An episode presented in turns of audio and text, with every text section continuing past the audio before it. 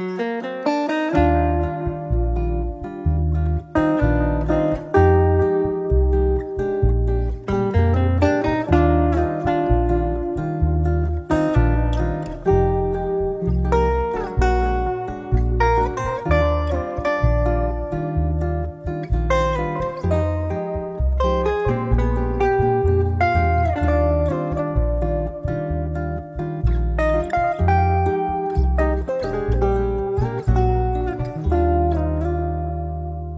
大家好，这里是柳林风声，一个放肆阅读的节目。我是炫喜，我是拉特里。今天我们要一起来分享的这本书，可以说是一本非常痛快的书。它的中文译名就叫《毫无意义的工作》。对它，它的英文名其实更加的爽快，它的英文名字就叫做 Bullshit Jobs，就是狗屁工作。但是我觉得这样的翻译可能在国内 可能有点不雅吧。很多人可以不能接受这样的词儿，对吧？对，我觉得应该是，就是我们长期以来我们的文化当中对于工作的态度，就是说只能是你个人无法适应工作的问题，不可能是工作或者是组织的问题。对，就是说，而且我们从小到大受到的教育都是劳动最光荣嘛，就是人肯定是要工作的，然后就是你要从事的工作又怎么可能是狗屁工作呢？对呀，那你且不就是要？否定整个文化了吗？就是不能否定工作的意义，对吧？但是你看啊，最近比如说像这个大火的这个 Chat GPT，嗯，很多人会觉得说，是不是就会有失业的风险了，对吧？人人工智能这么发达，但实际上，我觉得可能还有很长一段时间。我们还是会陷于很忙碌的长时间的工作过程当中，因为你看，像工业革命以来，过去这种机械自动化的这个生产已经很发达了，但是我们并没有因此而工作的时间更短啊，我们工作时间反而比过去更长，比人类有史以来工作的时间都要长。对，所以就是在一九三零年的时候，经济学家凯恩斯他就预言。他说是到二十世纪末的时候，人们一周只需要工作十五个小时就够了。那就是按每周五个工作日来算的话，每天只需要工作三个小时就可以了。他说，因为机械自动化以及这种科技的发展会全面取代人力，所以人就会变得很很轻松。但实际上，就是到了二十一世纪以后，就是我们现在啊，就是。其实你每天工作的时间是更长的，相比历史上是大大加长的。所以就是，我记得我小的时候，我们的父母哪有现在那么卷呢？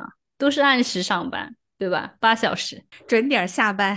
是，现在都是九九六，像大厂就是工作基本都是九九六，然后挤破了头想进去。对呀，一般都还是一些这种名牌大学，现在基本上都是研究生起才进得了大厂。就是正式讲这本书之前，先介绍一下这本书的作者吧。这个书的作者大卫·格雷伯呢，是美国著名的人类学家和社会学家。他先后是在耶鲁大学和伦敦的政治经济学院担任教授。他自己其实很著名的一个行动，是他之前在二零一一年的时候，就是主导了一个叫“占领华尔街”的这样一个抗议的运动。后来呢，就是这个事件之后，他就写了一篇文章，就叫《谈谈狗屁工作现象》。这个文章在期刊之上发表之后啊，他没想到就是很快就是在全球范围内传播了，当时就是翻译了十多种语言。那我们今天要介绍的这本书内容，其实就是他当时这篇文章的一个观点的延展和深入。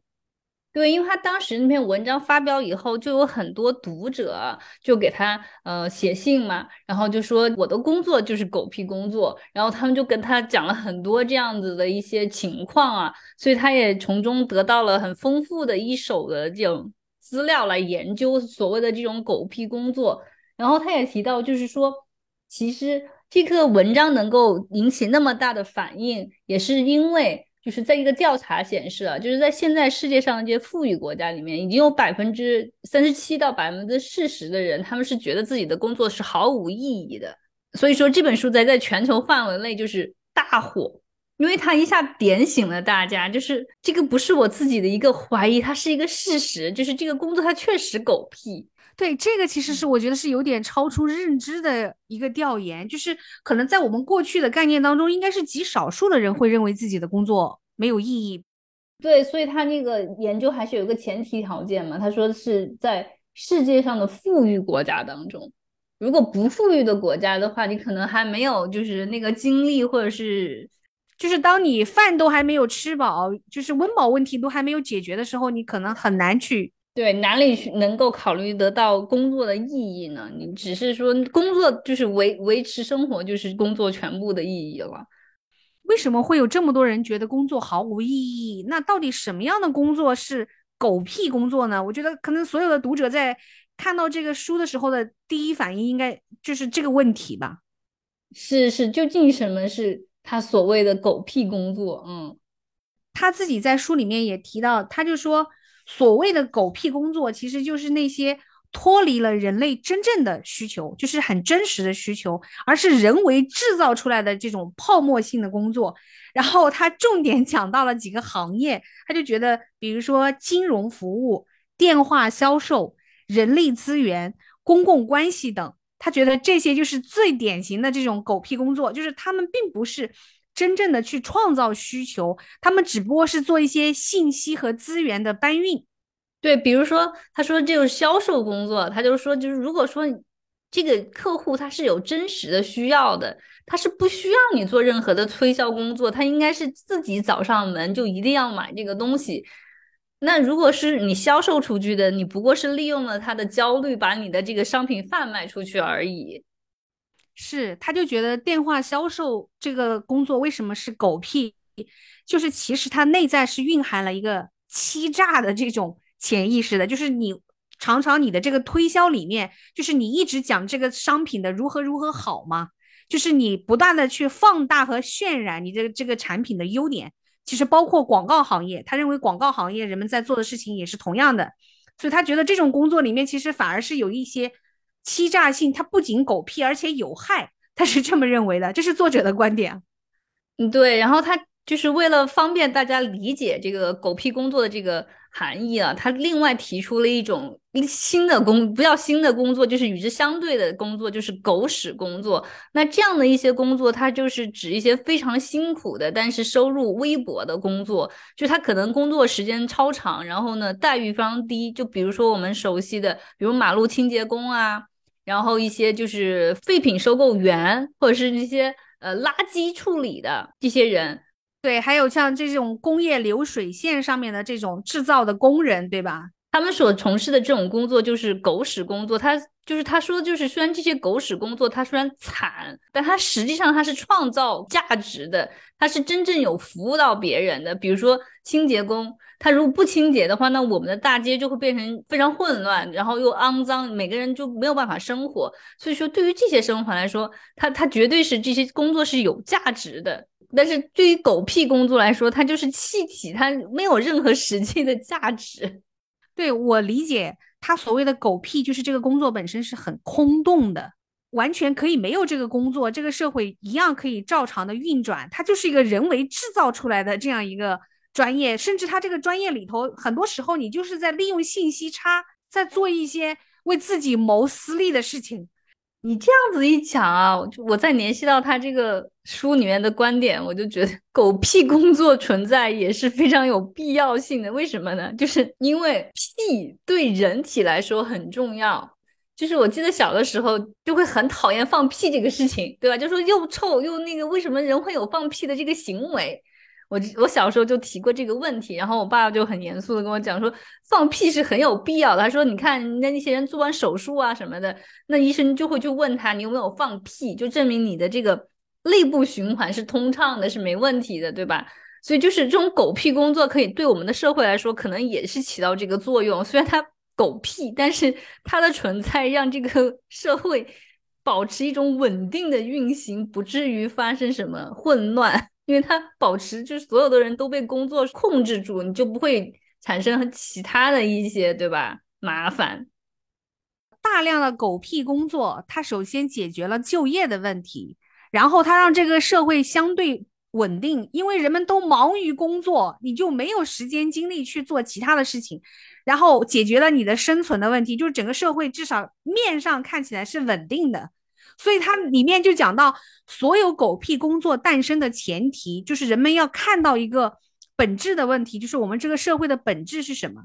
他就讲到，本质是因为这个社会它百分之九十九的可控的财富其实是掌握在百分之一的人的手上。因为他说，就是很多人会提出一种观点，就是说，在一个以市场为主导的这样子一个社会，怎么可能有那么多的狗屁工作呢？就说，如果你的工作本身是不不需要的话，它肯定会被市场所淘汰，对吧？因为没有人愿意为这种创造任何价值的工作买单。但实际上，它的最大价值就是维持这个平稳啊。为什么？就是。如此多的这种狗屁工作、毫无意义的工作，还是有很多的年轻人想要去追求，对吧？就这这这个究竟是为什么？就是那么多人在那里卷，是为什么呢？然后他就说到美国的这个经济制度学家啊，就是道格拉斯·洛斯，他就提出了这样两个概念，就是生产性努力和分配性努力。然后生产性努力呢，它就具有强大的创新性，它是不断增加社会财富的；而分配性努力只是在不增加社会财富总量的情况下，抢占社会的优势地位，在分配结构中夺取更大的个体利益。所以说，当社会的分配严重不公的时候，就是会产生这种生产性努力是没有回报的，而分配性努力就风生水起。那人们自然不会愿意再把时间投到这种生产性努力里面，就纷纷开始奔向这种分配性努力，就是我的时间卖给你，对吧？这个就是靠时间来分配嘛。然后就开始大家就只能是卷，对，大家都是拼了命的看怎么能够在争抢这块蛋糕的这个路上获得一个自己的比较优势的位置，怎么样能够跑到前面去，可能你就能多分一口。对，是的，在现在好像人们也开始不断的美化工作啊、勤奋呐这些所有的东西，就好像就说成功，你富有就一定是你很勤奋，但实际上并不是这个样子。对啊，然后你看现在所有的媒体，它在传播的是这些真正的富人阶层多么的努力，多么的勤奋，对吧？然后你去看一个老板的这个每天的这个 schedule，就是这个人明明已经很优秀了，但是他比你更努力。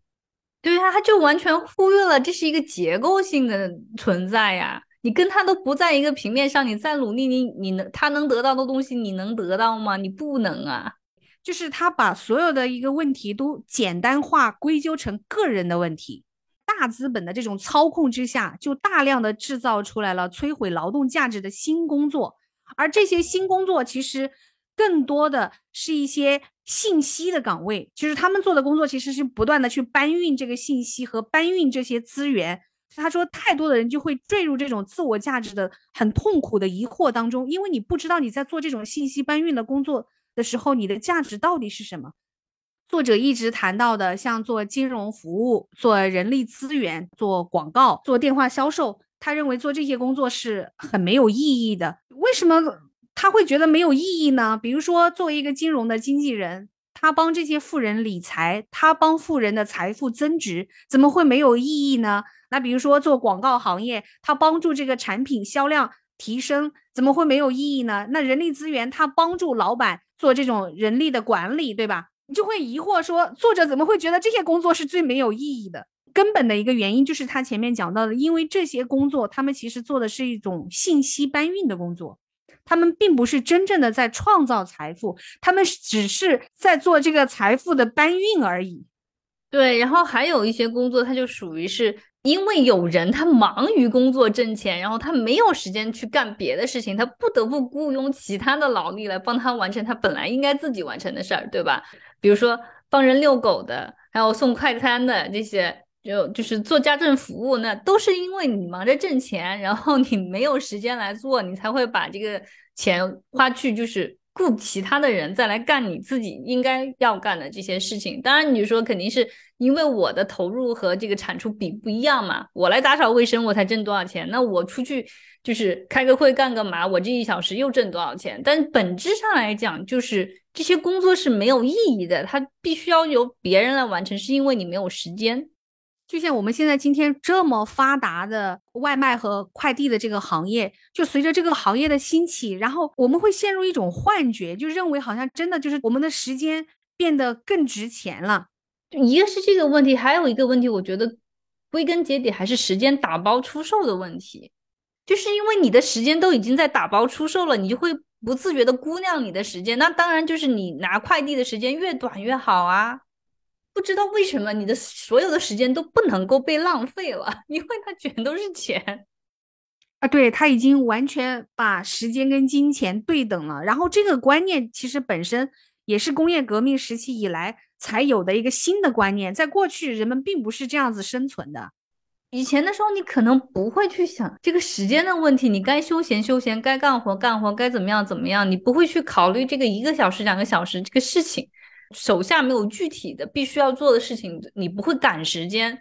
但现在，因为你的时间都分片卖出去了之后，你就会对你一个小时值多少钱这个事情很敏感。现在很多人就会这样想：那我为什么要请钟点工来帮我做家务呢？比如说，我支付给钟点工的费用是五十块钱一个小时，但是他会觉得说，如果我自己的时间怎么可能只值五十块？我的时间是五百块钱一个小时，那我现在花五十块钱请一个人来帮我做家务，这是一笔非常划算的买卖。即便这一个小时我在刷短视频。他没有去想的是，实际上你的时间并不是每分钟每秒钟都在创造价值，而且会会给人一种紧迫感，就是你每你每分每秒你都不能浪费。最关键是你不再会去关注说这个工作到底有什么意义，或者说这个工作到底为人类的需求创造了什么价值。你所有的一切的意义和价值是用金钱来衡量的，就是它值多少钱，它就有价值。它如果不值这么多钱，它就毫无价值。比如说，一个热爱写诗，然后又有写诗天赋的人，但是因为诗歌他没有办法创造经济价值，他诗集卖不出去，他就是毫无意义的。而另外一个明明是做着狗屁工作，但是他因为能够产生很高的经济价值，他就变得有价值、有意义。对，因为有一般有创造性的工作，它总是需要更长的时间去投入的嘛，所以你很难在短期看到这个回报啊。就讲到这个事情，我就突然想到马家辉，他有一次这个在访问的时候就讲他原来在美国留学的时候，他在美国读博士，然后呢他就带着他的太太过去陪读嘛。然后一般我们心里想的就是去陪读的这一些太太肯定就是在家里忙的，就是操持家务啊，照顾先生什么的各种。然后马家辉就说。其实他那个时候他是去雇佣当地的这些留学生来帮他的太太做家务，然后他的太太就有时间看电影，然后有时间就是自己写写书啊什么的。他的太太就是经过自己的这种陶冶啊，经过自己的这种不断的写作的练习，后来就变成了一个小说家，然后写的小说也非常出名，甚至有几本卖的比他还好。然后他就说：“你想想看。”他说：“我那个时候请留学生的投资和他现在拿的版税来比，我多划算。我倒不一定说就是每个人都可以有马家辉老婆这样子的一种天赋，对吧？但我就是说，就是这种创造性的工作，它往往是需要很长的时间才能看到回报的。那并不是每个人都有马家辉这样的这种理念在里头，对吧？”大家肯定都投向一种更短平快的方式，那就是不停的就是大家各种卷啊，就是就是各种狗屁工作呀。我不在意，但狗屁可以也可以卖钱，而且可以很快兑现。那为什么就必须要做有意义的工作呢？而且因为我们全身心投入在这些狗屁工作当中，其实现代人已经完全没有空闲和时间去进行思考了。是啊，确实是这样子的，就是。我弟弟也是很辛苦，然后他每次，我觉得他每次下班回家躺在沙发上，就像灵魂出窍了一样，我都不知道他在想什么，可能真的什么也没有想，就想歇着。确实是暴露了是没有办法这个解决的这样一个问题啊，就是为什么会有这么多的狗屁工作存在呢？然后为什么就是真正的有创造性的这种工作，它反而是报酬很低呢？有的时候。他为什么受欢迎呢？也是因为大家多多少少都已经有那个感觉了，就是我在从事的这份工作，它应该就是一份狗屁工作，对吧？一下就是把这个怎么说呢？就像皇帝的新衣一样，对吧？他就像那个小孩似的，一下就说呀，你是光着的，没有衣服。大家突然就觉得是啊，我为什么呢？我就一直都在都在怀疑，一直都在自我欺骗，但真相就赤裸裸的摆在那个地方。我觉得我就是书上面写的那个群体，就是常年都在忍受着所谓的狗屁工作，而且你会认为这是你应该要做的。就是他书里面有一个章节，他还专门讲到，就是说很多人会自我怀疑嘛，觉得自己根本就没有资格感到痛苦。对他总是觉得不是这个工作狗屁，是我自己本人很狗屁，是我没有能力做好。对，或者是别人做这份工作的时候，他们完全没有那种自我怀疑，对吧？为什么我有呢？那肯定是因为我做的不够好。他们在传递一种观念，就是价值源自于工作。不管你是真的创造了价值，还是假装你在创造价值，你总是要干点事。工作的这个出现，就是说人们开始把自己的时间就是出卖，对吧？用出卖时间来换取生活的报酬，这样就是工作嘛。是很现代的一个概念。对到古代的话，他只是会是买你的产品或者是你的服务，但是不会买你的时间。买时间就会造成一个很大的问题，就是说你的老板会很不开心。如果你在这个他买断的时间内干别的事情，之前他不会说要控制你的这个时间段，他只是说我要一个什么东西，比如说我需要一个箱子，那你要给我做出来，对吧？只要你能够在我规定的我想要的时间之前交给我，你那这个期间随便你做什么事情，我是不会去。干涉的，对吧？也跟我无关，只要你按期把这个东西给我就行了。但现在这个老就不是这样了，你在这段时间里面，你哪怕就只花一半的时间，你就能把这个箱子做好。你要装模作样，对吧？这要填满这段时间，你不可能说是花一半时间把这个箱子做好了，然后另一半时间你就干别的事儿。我们也被灌输成是这样的，就是在这个时间段之内，老板已经买下了我所有的时间，在这个时间段之内，我是不可以做任何我个人的事情的。因为这个时间不属于我自己，它属于我的老板。是是是，对于一个打工人来讲，你自己其实也也很不开心，因为你本来是可以把效率提得很高啊，你本来可以今天的事情你半天就处理完了，剩下的时间你可以做别的，但是。因为现在你把时间已经出卖给你老板了，你没有办法，这个东西就是多出来以后你也不能用，那我还不如偷偷懒，对吧？就就还不如摸摸鱼摊一摊，把这个时间均匀一点啊，就就摊完就算掉了。如果我太高效，就显得我剩下的时间在偷懒。对呀，而且还有一个就是你这么高效，那是不是你工作不饱和啊？你还可以做别的。对啊，你看人力资源干的就是这种事儿啊，就是当监工一样的，就是你不需要来监管我的，你只需要就是我给你提供的这个服务我做完了，剩下的时间都是我自己的，那我当然就会很快效率把这个事情做完，哪里需要你来监督我呢？对吧？我自己都会想方设法去提升我的这个所有的这种怎么说呢？我的效率呀，我的什么各种都都不需要了呀。但是就是因为这个时间被买断了，任何的这个企业考量都是以时间来计算，那当然就会出现摸鱼的这种状况啊，那自然就会需要有人来监督了。然后我突然想到，什么比工作更累？就是假装你在工作，是一件特别特别累的事情。跟你分享一个这个我很短的一个狗屁工作的经历，对吧？就是我不明就里的就去做了一个瑜伽会馆的经历，然后。那个那我们去的时候，就当时我以为他已经完全的把基础的那个建设都搞好了，装修什么都弄好了，然后你去呢就开始就是去招人，然后呢就开始搭建这个呃服务的团队啊什么各种啊。结果我去了之后呢，他那个会馆。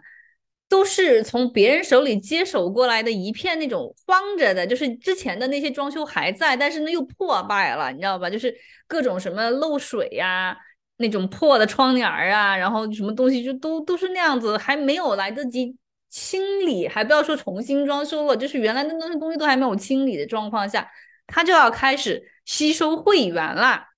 然后这个时候就招了几个很基本的人进来，然后就开始每天的。打电话去问人家，就说啊，我这个什么又要重新开业了，然后现在呢就要开始呃招招收会员，然后现在就是什么，就是我们最新的这些起始会员有什么什么的优惠，乱七八糟就各种东西。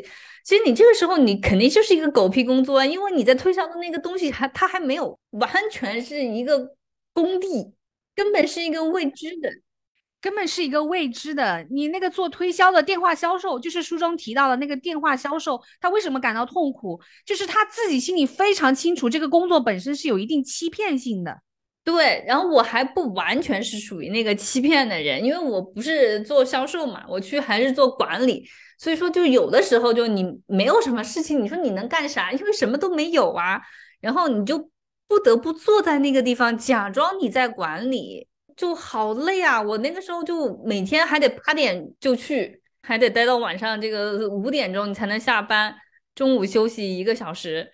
其实你你说你能在那里干什么呢？然后你时间卖给老板了，比我更高的还有一个从香港请过来的总经理，所以我还不能说想干啥干啥，我还只能把电脑开着，假装我在工作 啊！天呐，你知道有多么痛苦吗？我真的是，然后那个时候就是每到那个午饭吃完以后，我就会好困。你就困的都已经不行了，你巴不得有任何一点点事情你可以去做，你知道吗？但是完全没有，然后你就只能在那把一个 Word 打开，把一个什么打开，然后就打下什么企业年度计划、月度计划什么的，然后就在那里茫然的盯着那个电脑屏，你不知道你要写什么，因为什么都没有，就好。然后你你唯一努力的事情就是不要睡着。哎呀，我的天呐，就。好痛苦！你的这份工作就是书里面说到的这个最典型的这样一个狗屁工作，真是太有代表性了。对我我好痛苦，所以我真的没有办法。我干了大一个月我就走了，因为我我真的是我不可能再干下去。然后还有一个工工作，它但它不是我的主要工作啊。就我以前不是写就是写程序嘛，我们在的那个 IT 组。当然，就除了就是之前的一些程序的开发，什么乱七八糟都弄完以后，那剩下的就是维护系统维护了。然后系统维护的时候，因为本身我们系统搭建的比较好，维护的时候其实事情不是很多。然后呢，大领导就觉得我们工作很空闲了，就开始不停的给我们加活。然后呢，我们就开始。维修所有和电脑相关、相连接的东西，比如说所有的打印机，特别搞笑。那个时候我们又换了一个新的大领导，就完全对计算机，他可能都不知道计算机编程是要干嘛的。反正总总觉得只要跟电脑连着的东西都全部归你管。然后他是个特别搞笑的人，他喜欢看简报，喜欢就看报纸，然后呢把它剪下来，这个都都没有什么。然后他最神奇的是，他都要他要把简报电子化。他剪下来的简报，他要拿给我，让我用 Word 把这个 简报抄一遍。那个时候你是什么感觉？那时候应该还很年轻，你可能不会怀疑这个工作本身。我当然怀疑啊，因为我的工作是写程序啊，我为什么要给你当秘书呢？而且他有秘书，从事电脑方面工作的，在他认知当中，可能就是你是专业搞计算机的，那你来搞这种电子化，应该。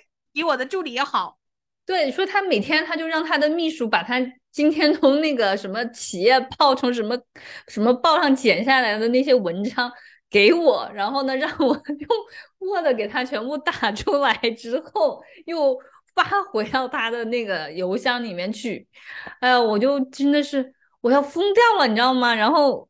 干了可能两个星期之后，我就跟我就给我们的领导就抱怨，我说：“哎，领导，这是怎么一回事？”我说：“我我不是干这个活的，疯了吗？”我说：“他又不是没有秘书，让他秘书自己去敲去。”然后我我们自己的领导其实他是非常非常好的一个人啊，就对我们这真的相当爱护。然后他就说：“我给你买一台那个扫描仪，你把它扫进去，每天他拿给你，你就扫一遍，然后就发给他算了。他说谁给他打，你别给他打。我说我肯定不给他打呀。”为什么有的人同样是一份狗屁工作，他能够在这个工作当中钻营、营营役役的利用他什么的？可能是因为确确实实他对待这个工作的想法和他想要利用这个工作的姿态是完全不一样的。那比如说，同样的，我们觉得很狗屁的工作，换一个人，他可能不是这样想的。反正我觉得，真的装装什么东西，装你在工作，就是真的是我看过最累人的一件事情。假装是真的非常累的，因为《狗屁工作》这本书很很走红，最近就有好些名人在讲这个，就是工作有什么意义啊？然后这个是李雪琴的看法啊，李雪琴的看法说，他说我不相信有意义的工作，他说我有挣钱使我快乐，我在这个世界上试图找到任何一个可以代替挣钱给我快乐的事情，但是没有。我不相信无条件的爱，我也不相信有意义的工作。我觉得他们都是指向的都是挣钱，钱才是意义。还有就是罗翔老师啊，罗翔老师说的是，其实无论多么高大上的工作，时间一长都会滋生无聊的感觉，都会觉得工作不过是一种重复的机械劳动。人生不过是片刻的欢愉，片刻的痛苦，剩下的全都是似水流年一样的虚无。工作也是一样，工作这种东西，它本来它就是一种重复性的，所以说你感觉不到意义是一个很正常的事情，就是客观事实就是这个样子的，你就接受这个客观的事实，然后你就好好工作吧，是这样吗？我觉得可能提供的是另外一种解法，就是说人总得生存，对吧？像这本书里面，他也提到，就是当代年轻人如此痛苦的原因，就是他们意识到自己在从在做的、在从事的是一份狗屁工作，但是又由于很多各种各方面的原因，不得不还得继续选择做这样一份狗屁工作，这样就导致他们很痛苦，对吧？因为就是你不知道你每天这样做是为了什么。但如果你能从另外一个角度来看，它就是一个工作，你为什么要想在你的工作当中来找到你人生的意义呢？你的人生除了工作没有别的东西吗？不应该有别的方面吗？你为什么不在别的东西上面去寻找你的意意义呢？你为什么一定要在工作上寻找意义呢？如果你只把工作当成一种维生的手段，你可以在别的东西上找到这个意义的出口的话，可能你的生活不会那么痛苦。还有一个最痛苦的事情，就是这个无意义的事情。它消耗了你太长的时间，就是我可以有片刻这样说服我自己，但是一天有八个小时、十个小时都沉浸在这件事情当中的时候，因为人他没办法像人工智能那样嘛，这个真的是很难的。就是这种无聊狗屁工作的这种精神暴力带来的这种精神伤害，它时间太长了。如果一天只有两三个小时处于在这种暴力当中，可能还是可以忍受的。如果一天超过十个小时都在这种暴力当中，人其实很难保持这种理性去说服自己。所以说，这是现代人的一种困境，就是说，你往往你想享受生活，你挣钱是为了想要有一个更好的生活，对吧？可是你用来挣钱的这些时间，又把你的生活完全占据掉，你根本没有一丝一毫的时间去可以有这个可能去享受。就一点办法都没有啊！就比如说，我现在不用工作，我开心的要死，但是每个月的账单还是要来的呀。对，就很无解。就所以说，这个书的作者他也是说他也无解，他只是说提出了这样一个问题，他观察到的问题，但要如何解决这个，他没有办法，他也不知道要怎么解决。嗯，他提供了一个很重要的视角，就是你看待这个问题的时候，没有办法只从。个人的角度去思考这个问题，这个问题它是一个全方位的，比如说它是有社会结构性的问题，就是狗屁工作，它不是一个个人问题，是一个社会问题、政治问题，对吧？文化问题呀，凭你个人的能力很难去改变它的。主要问题就是在于要摆正对生活的、对工作的态度，我觉得，尤其是对为别人工作的态度。其实你是想工作的，但是你想你。你想为自己工作呀，你不想为别人工作呀，或者是为别人工作会给你带来极大的那种情绪内耗。你当然就是必须得把这两个事情划分清楚啊。你跟别人帮为别人工作的时候，你不要投入那么多情绪啊，你就是一个工作机器嘛。你对别人的事情太投入，对自己的事情你反而就是没有那么上心，所以你的那个那个排序是出了问题的。你必须要把你自己的。放到首位，它当然它可能一下不能完全的就见效，当然就不会起到及时的这个效果和作用。但你还得就是你得去做呀，你不去做，它永远就都开始不了。把自己的事情这个优先级要提高，就你一定要重视起来。然后呢，就是说，嗯，要坚持做，要有一个计划。就是你你因为你自己是你自己的老板了，你一定要把这个给给管理好。还有一个就是。当然，为了生活肯定会做别的这些工作，但你不用用不着把它摆的那么高啊。就是一个没有感情的打工人，打完就收工。我突然想起黄子华之前说过的一个脱口秀：老板为什么要给我工资？为什么我每天坐在这里，然后老板要给我工资？他说：我坐在这个地方，你付钱给我，不是因为我在这里做了什么，而是因为我在这里付出的时间让我没有办法做什么，所以你们给我的不是报酬，而是补偿费。所以回到头还是说，因为老板买了我这个时间，反正我现在时间卖给你了嘛，我就坐在这里了。对呀，所以说这个时间里面我不能看别的事情，我的生活缺少那么多可能性，那也是这个就是我的补偿费，并不是说我工作的任何的报酬啊，只是一种补偿而已。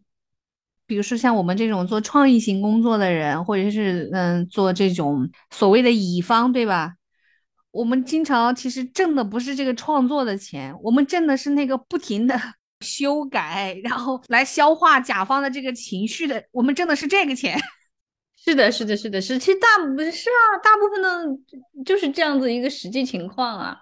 对，因为如果是真正有意义的创意的过程，是很愉悦的。你是高兴，你是乐意去做这个事情的。你其实我觉得人的本性是乐意工作的。如果这个工作是他喜爱的，对吗？或者是他擅长的，是有意义的工作，谁都想实现自我价值，就是人的一个本性的需求嘛。对，是的，就是为还有一个就是说，他为什么现代意义上的工作让人非常难以忍受？就是很多人他没有那种自豪的那个感觉，就是因为在现代的这种制造工艺里面。每一个东西被细分的特别特别的细致，每一个工序都小到非常小的这个步骤，这样的话你就看不到那个整个成品跟你是没有关系的。比如说你做一个汽车，你做一个手机，但是你永远都是只焊那个零件或只装那个车轮，那这整个汽车跟你来说是没有关系的，你是体会不到的。但你想一想，如果你自己对吧，从所有的东西都是你自己做，你自己做一个汽车，你会多么的自豪啊！我想起我最初的时候的工作，就是我最早的时候的工作是在电视台做编导。其实那时候我已经一个人负责绝大部分的工序了，但是依然还是有几道很核心的工序是你没有办法自己掌握的，比如说出镜的主持、配音、摄像，就是这几道工序，就是一定还是需要团队来作业的。后来我不是就是转行去做平面媒体了吗？我做杂志编辑。做杂志的采编就不一样了，就是那个成品最后呈现在那个杂志上的那篇文章是从头到尾，就是从采访到撰稿，就是你有了更大的自主性，你几乎就是一个人可以把一个成品完成了，就除了最后的那个设计排版，但是设计排版你还是可以提出你自己的想法和意见嘛，他就会比我原来在电视台做编导这份工作就是更有自主性，然后你做起来你就会更有劲，你原来的工作其实就是。你是要依托很多人才能够把这个事情做完，就是它工序很复杂，它比做杂志要复杂的多。对，就是越复杂的工序，你现在其中就越难够获得那种成功的愉悦感。现在的这种就是这个生产的这种工艺如此细分，也是让人就是会对工作产生极度的这种厌倦，因为你就在那个流水线上，永远都重复那一个东西，对吧？虽然说你知道这个东西最后出来，它是一个就是一个电脑，一个什么东西，一个那么如此精密的一个仪器，但它跟你的关系是什么呢？就是焊那么一下，或者就就是那么几个小部件，你好像就就觉得完全毫无意义。还有好多这种指头工作啊什么的，很多时候人们想把一个事情做的特别系统，总想去提高它的这个效率，但是。反而最后生成的就是因为你想不断的完善这个系统，你就有不不断的去精进这些各种程序，然后它变得越来越繁琐之后，反而就成了这种狗屁，对吧？那一堆就是消耗大家时间，然后又没有任何人能从中得到任何价值的这个玩意儿。就比如说他在书里面也讲了那个例子，就是他们那个养老的那种公寓，对吧？然后去的时候，他就让你填表，然后其中有一项就是你的爱好是什么。虽然是填了这个表，但是这个养老公寓的这些管理层从来没有任何一个人要针对这个这一项去做什么事情，它就是一个放到那里的一个表格而已。没有人会在意你的爱好是什么，也没有人为这些爱好去组织任何的活动。那你填这个有什么意义？越来越繁复的程序和越来越臃肿的这个管理层。它其实并没有让事情变得更高效，它唯一的问题是解决了更多的就业，是吗？因为它制造出来了更多的狗屁性的工作，让所有人都进入这个流水线。然后它接下来它会又不停的暗示你，不断的教育你，没有进入这个流水线的人，他们是不道德的。所以在现代的工业社会，就是一个人的原罪是什么？就是他不工作、不奋斗，然后不富裕，这都是他的原罪。就是穷是绝对的原罪。那你怎么样才能够不穷呢？那你就是更加努力的工作哦。实际上真的是这样吗？通过工作就能够致富吗？对呀，这就是事情残酷的真相，对吧？他就是在这个书里面啊，这个作者就提到，他说世界上绝大部分可以支配的财富，实际上都掌握在百分之一的人的手中。所谓的市场，不过是反映这百分之一的人的喜好，而不是其他多数人的需求。这就注定了大部分人从事的工作实际上就毫无意义，你就是在为那百分之一的服务啊。当然，最理想的状态是你能够去真的做一些你自己喜欢的事情，它可能不是特别挣钱的事情，但是你要接受这个，就是我做我喜爱的事情不一定可以让我致富，然后呢，我也不追求这个致富，我不会陷入这个洪流之中。在这个书里面，他其中也提到，就是说有些人他们会持有这样一个观点，就是说你觉得你的工作是有建设性的、有创造性的，或者是可以为其他人提供这个价值的时候，你会获得的那种满足感，它本身就是一种报酬。他的他的观点就是说，那些去从事就是因因为生活所迫不得不从事狗屁工作的人，他们是理所应当。获得这一部分补偿的，因为他们的工作是极端无趣又非常折磨的，就是在你的那个就是呃情绪或者是你的这个对吧，就是这个心理健康上面为你造成了如此大的压力痛苦，那当然你是应该要取得这部分补偿的，就是其实他就是像黄子华说的那个脱口秀一样啊，实际上这种这种高薪它是一种补偿费。那如果你作为一个，比如说像艺术艺术家，比如说一个这样子的，嗯，怎么说内容创造者，那你本身就应该从你的这个创造活动当中获得极大的满足感。那这个时候就是说，你起码要做到心理平衡。如果你没有因此致富或者取得世俗意义上的成功，你是不应该抱怨的。让我想起以前那个。村上春树他就在他一篇文章当中讲到说，他每天早晨四点钟起来开始写作，他每天还要坚持跑步，但是他不觉得说这件事情非常的辛苦，或者说他不应该为此感到有任何的抱怨，就是因为他至少不要像其他的上班族那样。比如说，每天在通勤这件事情上消耗很长的时间，需要去挤地铁什么的。至少他的时间是完全在他自己的可控的这个安排下，是他自己来管理他的时间，而不是一个 boss 来管理他的时间。所以，即便是他有他辛苦的一个内容创作者，他独自面对一个很孤独的处境嘛，因为他经常是一个人独自在创作，肯定是会有很孤独的时候，他也很难。像我们在职场当中的人，可以去跟更多的人接触，建立更多的关系。他没有办法，他必须独自去面对，他肯定是有很多孤苦的时候的。可是，一想到他至少不需要通勤，他就觉得这一切都是可以接受的。对呀，就是说还是有取舍的问题嘛，就是看你最终选择的是什么。就像他书里面说到，就是好多他的朋友，就是所谓的那些从事的狗屁工作，就是。既毫无意义，但是又能够有高薪的那些工作的，他说最后他们有很多人选择放弃了，可能也是觉得这个薪水不足以支付他们对自己的那种不认同感吧。对，所以确实你会经常看到一些已经身居高位或者是收入非常丰厚的人。他可能突然之间某一天他就放弃了这个工作，然后去了大理、丽江，还是某个地方开始一个全新的自然主义的生活。可能他们也看开了吧，不想在这个洪流当中一直卷啊卷。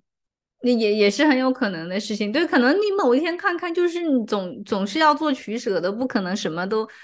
都有吧，我觉得这个世界上就是既就是非常有创造性，然后又可以借由你这些创造性的这些有价值的工作获得非常非常高的报酬的人，还是很少见的。大部分的人都是在工作里面找不到意义的人。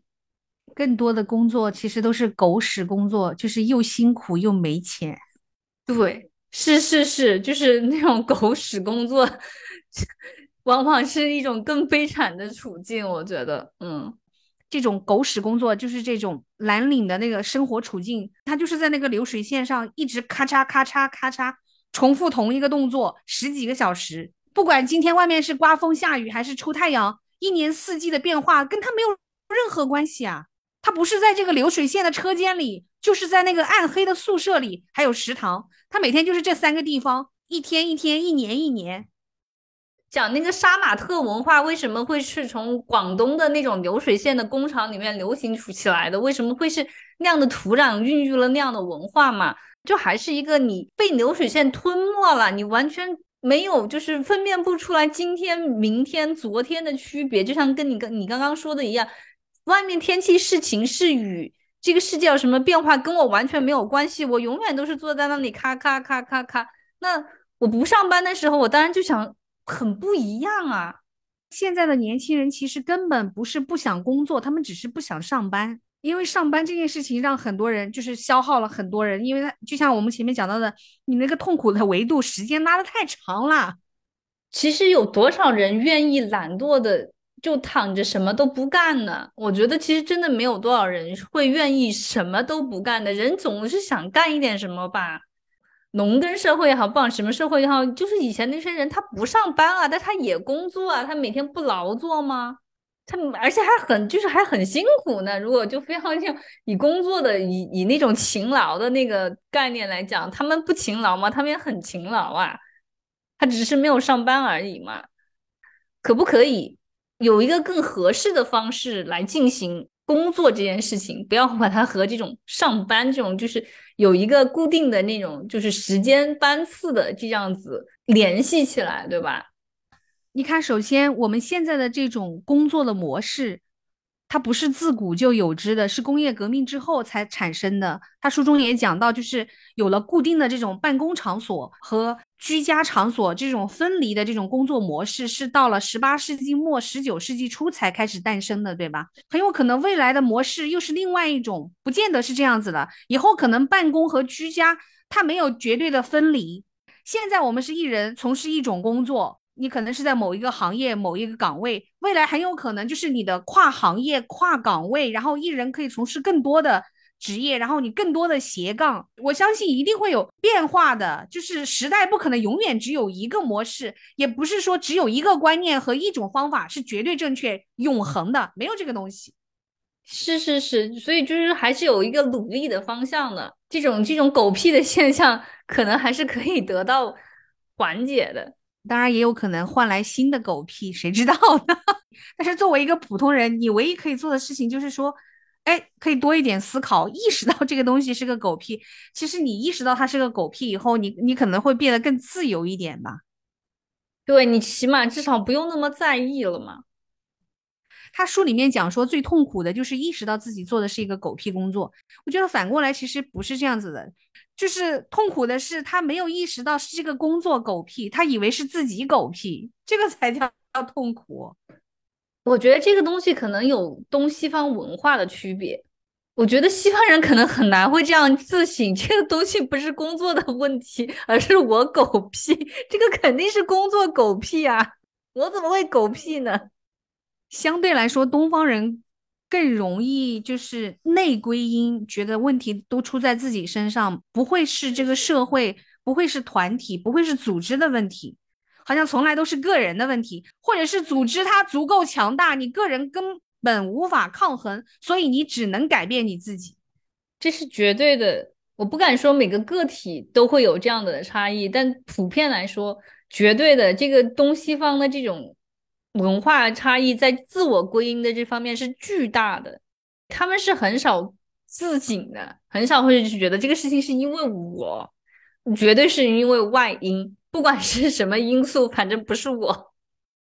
哎，你记得吧？我就觉得现代的社会其实很像那个雪国列车，就是一个很现实的图景，是你必须在那个里面踩那个发动机，车才能不停的往前走。当你处在那个底层的车厢最后的那个车厢的时候，你永远不可能晋升到前面那个车厢上去。最后面这个车厢的人拼命的去争抢、去拥挤，只不过是他们不要了的东西。我觉得是现实的一种隐喻吧。现实可能没有这么的痛苦，嗯，但是呢，就是确确实实能反映一些现实上的问题。这本书呢，其实也蛮有争议的，然后呢，肯定就是也有一些观点也还是值得商榷。但我觉得总的来讲，它非常有意思，从不同的角度提供了很多不一样的观点。嗯，是，我是觉得没有哪一本书说它提供的是一个完美的解决方案。对他自己本人也说，嗯，他也提不出解决方案。嗯。